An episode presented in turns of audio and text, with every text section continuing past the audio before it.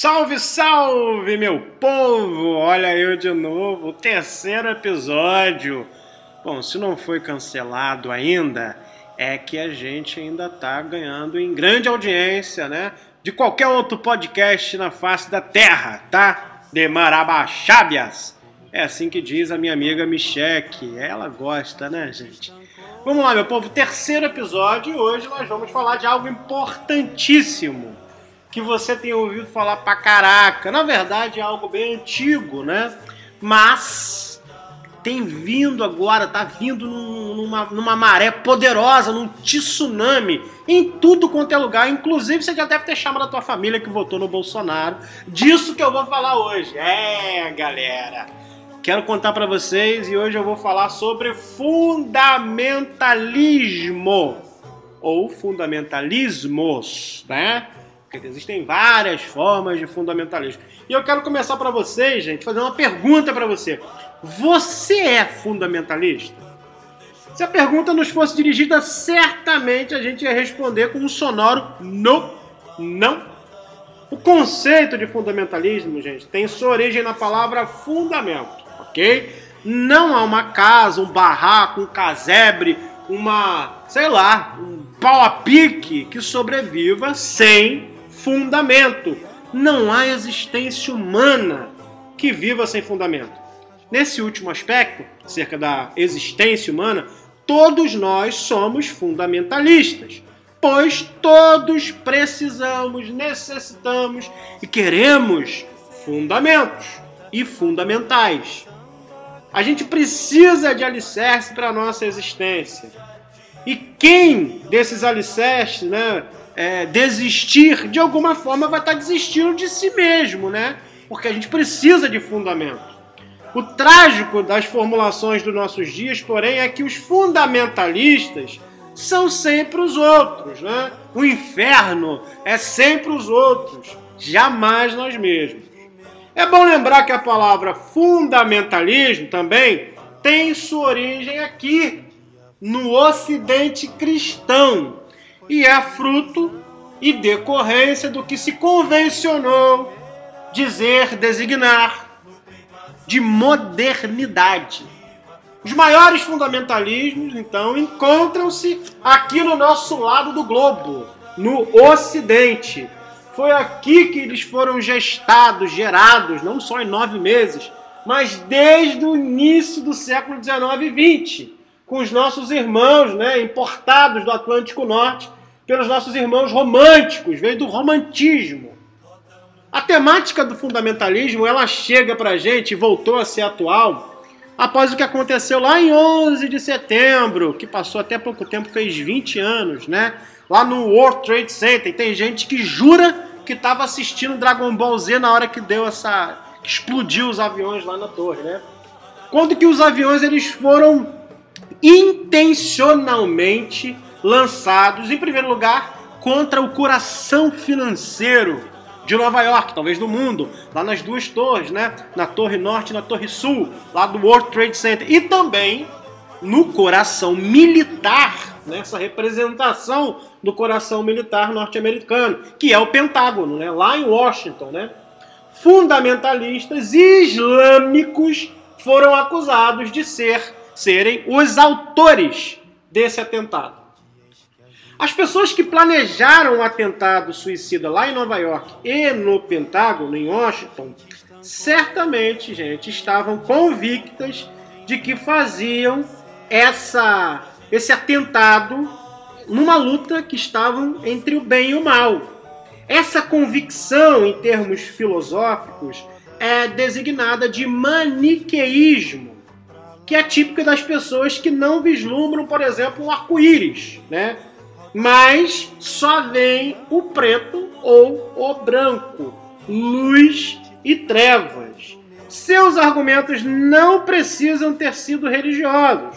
Os argumentos do presidente Bush, por exemplo, meus irmãos, ao jurar vingança, né, foram semelhantes a dois pontos, abre aspas. Vamos eliminar o mal desse mundo.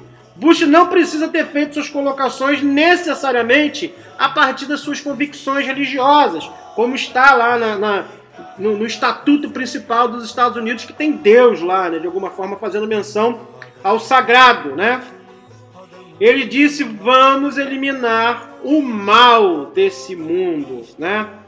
Nossos fundamentais não são necessariamente religiosos, não são apenas fanáticos religiosos que precisam de argumentos para justificar seus atos, que a maioria vai designar de loucura. Muitas vezes, ou talvez na maioria das vezes, quando procuramos por argumentos para definir nossos fundamentos, procuramos por inimigos. Os proprietários, os acionistas da indústria, a indústria dos armamentos, a indústria bélica, todos eles de alguma forma são considerados pelo lado de cá, né, por inimigos. Ao mesmo tempo, eles que fabricam as armas, precisam também dessa dicotomia básica, de considerar todos os outros inimigos. Aí o bom passa a ser mal, o mal passa a ser bom. Quando Saddam Hussein, por exemplo, usou armas químicas contra os curdos e contra os iranianos, era bom, né? E boas eram as suas armas químicas. Mas quando passou a criticar os fornecedores dessas mesmas armas, passou a ser mal, e mais eram as suas armas químicas. Bom era Osama Bin Laden, no tempo em que em Hollywood se filmava Rambo 3. Aí os afegãos, os afegãos muçulmanos eram bons. Eram nas palavras de Ronald Reagan, abre aspas, heróis semelhantes aos pais fundadores dos Estados Unidos da América. Treze anos depois, queridos, passaram a ser maus em 11 de setembro de 1973, 28 anos antes de 11 de setembro de 2001, o Palácio Presidencial de Santiago de Chile ardeu em chamas e o presidente Salvador Allende foi levado ao suicídio. O ato foi considerado bom, pois, segundo o nosso irmão R. Kissinger, o país se havia tornado marxista em decorrência da irresponsabilidade do seu povo. Todos os fundamentalistas, meu amor, meu querido, meu amado, se parecem. Os religiosos e os fundamentalistas do mercado, todos eles se parecem. Por quê? Porque para eles o mais importante são as leis que regem a compra e a venda de seus produtos. Eles desprezam na totalidade a vida humana. O trágico é que, enquanto desprezam as vidas humanas, os fazem em nome de uma única verdade. As atrocidades do movimento guerrilheiro Sandeiro Luminoso no Peru prepararam as atrocidades do presidente Fujimori no mesmo Peru. As atrocidades do Oriente Médio, por exemplo, prepararam as atrocidades do terrorismo feito em nome de Alá. Não é Alá quem comete os crimes feitos em seu nome.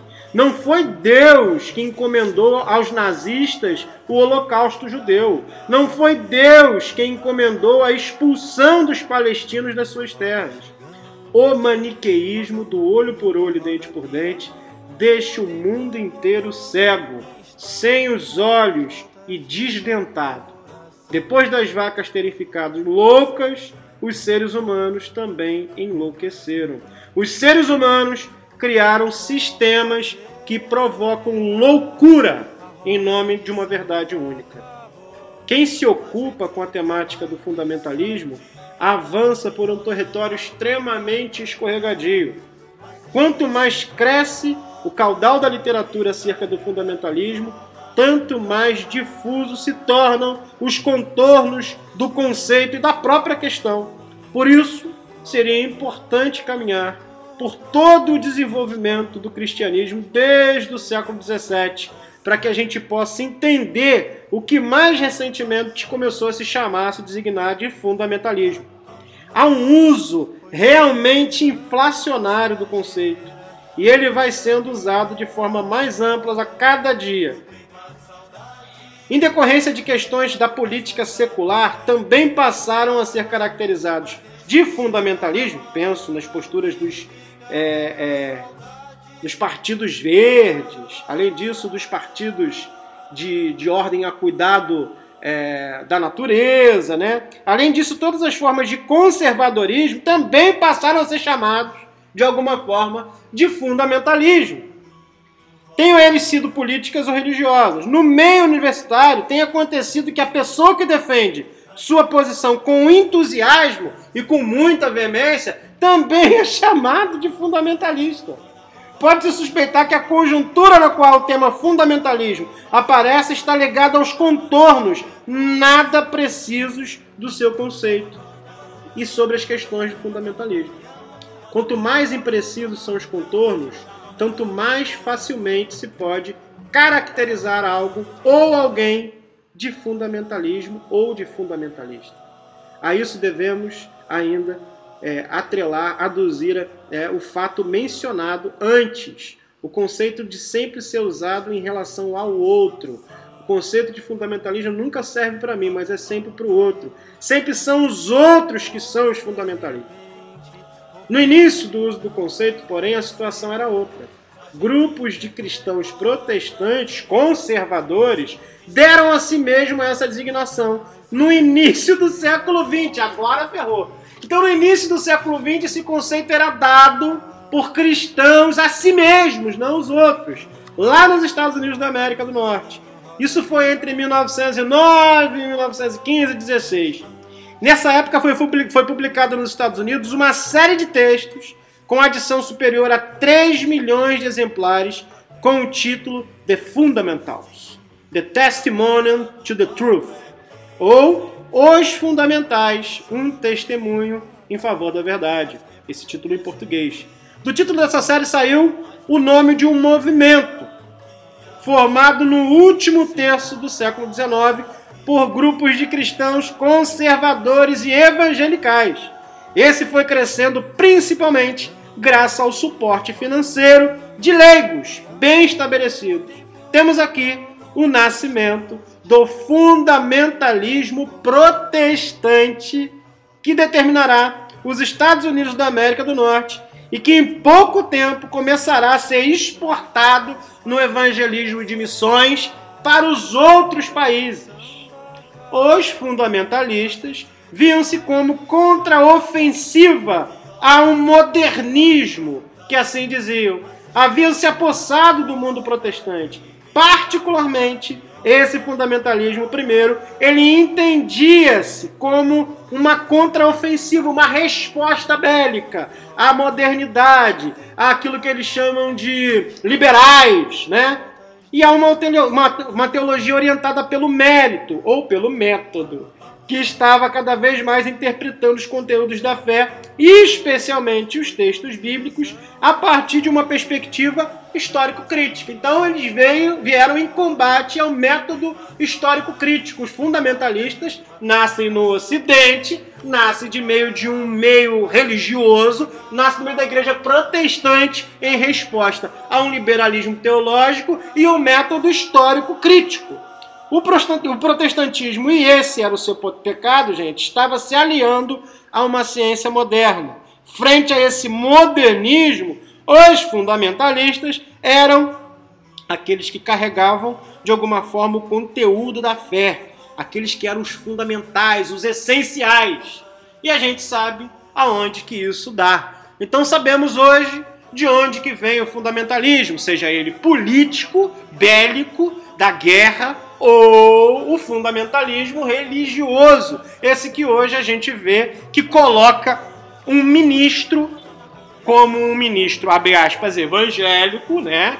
Um ministro protestante lá nos poderes para poder fazer frente àquilo que eles chamam do que é fundamental. É fundamental, segundo eles, que num país cristão a gente tenha um ministro, segundo eles, terrivelmente cristão. Só que cristão e terrivelmente não combinam, meus irmãos. Então soubemos hoje, estruturalmente, que o fundamentalismo nasce do maniqueísmo, que vem lá de trás. Agostinho, durante algum tempo, Agostinho de Pona foi um maniqueísta, que só divide o mundo em bem e mal, em luz e treva, é preto ou branco, não tem uma diversidade, uma gama maior de opções. Só existe o que é fundamental meus irmãos, fujam dessa ideia de fundamentalista. Fujam dos fundamentalismos. Entendam que antes, quando isso nasce lá atrás, no século XIX e XX, eles se autodenominavam fundamentalistas. E isso era bom, isso era resguardar a boa doutrina. E agora, meus irmãos, sabemos o quão danoso é caminhar junto de um país, por exemplo, fundamentalista a partir do cristianismo, a partir da religião evangélica, a partir do protestantismo. Sabemos o quão difícil é negar a pluralidade, a diversidade e ainda assim permanecermos ao lado de Jesus. Então esse é mais um podcast. Hoje eu passei um pouquinho do ponto falando de fundamentalista. Mas 15 minutinhos, tá, gente? 15 minutinhos e a Roda Viva vai colocar tudo no lugar novamente. Um beijo para vocês, terceiro episódio, curtam lá, arroba PR John Souza e tamo junto, galera. Beijo!